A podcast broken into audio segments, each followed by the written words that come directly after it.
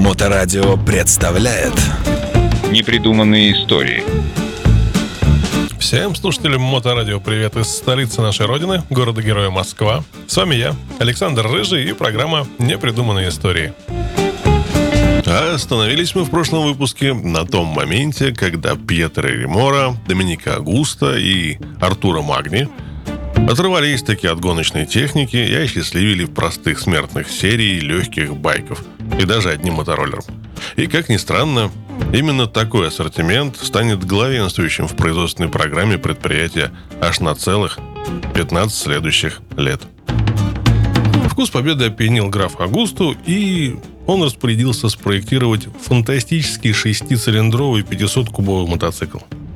Но необходимость в таком гоночном снаряде неожиданно отпала. В 1957 году три итальянские компании, игравшие ведущие роли в мире кольца, это Moto Guzzi, Джелера и Мондиаль, они согласованно отказались от участия в мотогонках. Агуста внезапно остался практически без соперников. Англичане, устрашенные итальянским напором, отказались от создания спортивных супермашин, а о существовании японской мотопромышленности в ту пору в Европе еще даже не подозревали.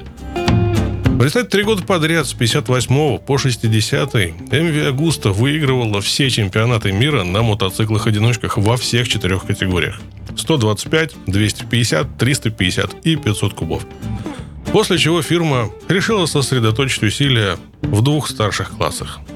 Начало 60-х ознаменовалось бурной экспансией японских компаний на мотоциклетных рынках всего мира и на гоночных трассах. Поначалу японцы стали гегемонами в младших классах.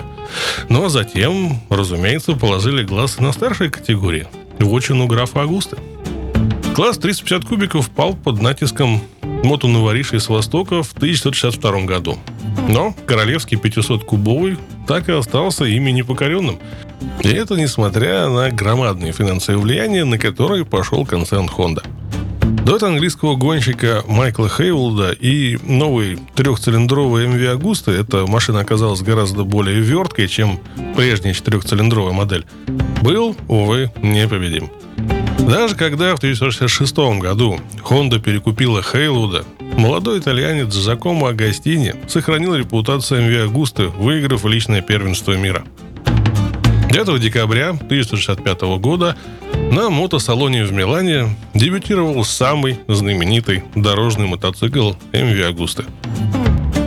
Впервые в мире в раме серийной машины поперечне установили четырехцилиндровый рядный двигатель. Конструкция его повторяла гоночную практику. Два верхних распредвала с приводом гитары и шестерен, шестеренная моторная передача, пятиступенчатая коробка передач.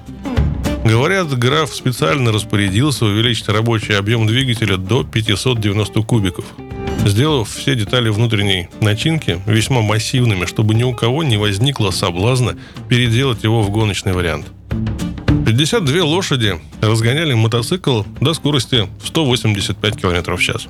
Привод на заднее колесо карданным валом. Переднее колесо имело два тормозных диска с механическим приводом колодок. Своеобразный облик мотоциклу придавала огромная прямоугольная фара от э, автомобиля Fiat. В сущности, именно MV Agusta 600 стала первым современным супермотоциклом. Если все лавры первого открывателя нового класса достались дебютировавшей три года спустя Honda CB750, то лишь потому, что итальянка была весьма дорогой машиной, выпускавшейся в мизерном количестве, поэтому была страшно далеко от народа. В 1969 году появился еще один супермотоцикл MV Agusta 750S. Мощность его двигателя выросла до 69 лошадей, и мотоцикл развивал уже 215 км в час. Не оправдавший себя дисковый тормоз с механическим приводом заменили барабанным. Диски уже с гидроприводом вернулись лишь в 1973 году. Дорожные авиагусты, подобно Феррари, завоевали своеобразную славу в мотоциклетном мире. Самые быстроходные серийные машины, но чрезвычайно дорогие и очень редкие – Доминика Агуста умер 2 февраля 1971 года. После его смерти мотопроизводство прожило несколько лет, да и то, ну, как бы по инерции. В 1974-м англичанин Фил Рид в последний раз принес компании победу в чемпионате мира. Это был последний высший титул, завоеванный четырехтактной машиной в классических мотогонках. Всего же за четверть века на мотоциклах фирмы было выиграно 38 чемпионских званий в личном зачете, 37 в зачете марок и 270 гонок Гран-при. Артура Магни пытался противостоять победному шествию двухтактных моторов. Он спроектировал двигатель с впрыском топлива, но эта машина уже не попала на гоночные трассы. В 1976 году руководство компании решило прекратить участие в мотогонках, а еще через год ликвидировать мотоциклетное производство как убыточное.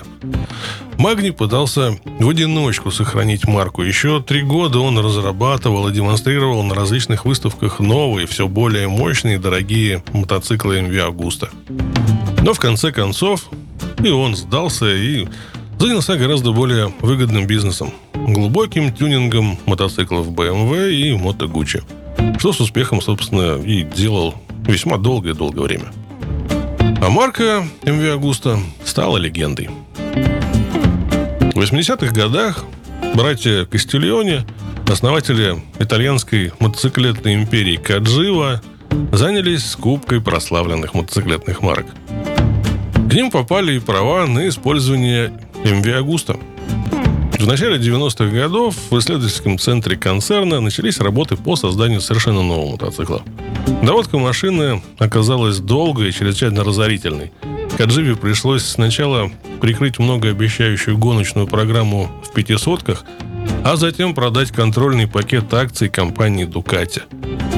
И вот в сентябре 1997-го э, на мотосалоне в Милане дебютировала MV Agusta F4. Первая модель возрожденной марки. Новинку отличал по-итальянски изысканный дизайн и первый итальянский Четырехцилиндровый мотоциклетный двигатель современного поколения с жидкостным охлаждением, четырехклапанными головками цилиндров, клапаны расположены радиально и системой впрыска топлива Weber Morelli. Ходовая часть мотоцикла обнаруживала явное родство с новейшими мотоциклами Ducati, пространственная рама из стальных труб, литые элементы из алюминиевого сплава в задней части, маятник задней подвески с консольным креплением колеса, Множество конструктивных особенностей наводило на мысль о том, что машина станет основой для гоночного варианта. Так валы шестиступенчатой коробки передач можно было вынуть из картера без разборки двигателя.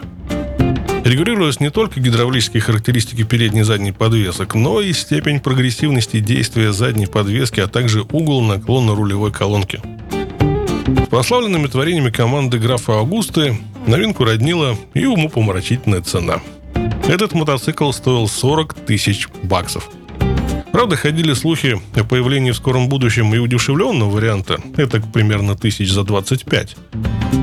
Первые 200 покупателей нашлись и довольно быстро.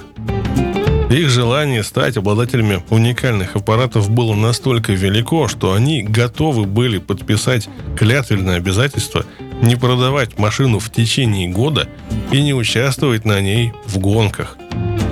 Право вывести возрожденную МВ Агусту на гоночную трассу Каджива оставила за собой. Это далеко не конец истории, но на сегодня это, увы, все.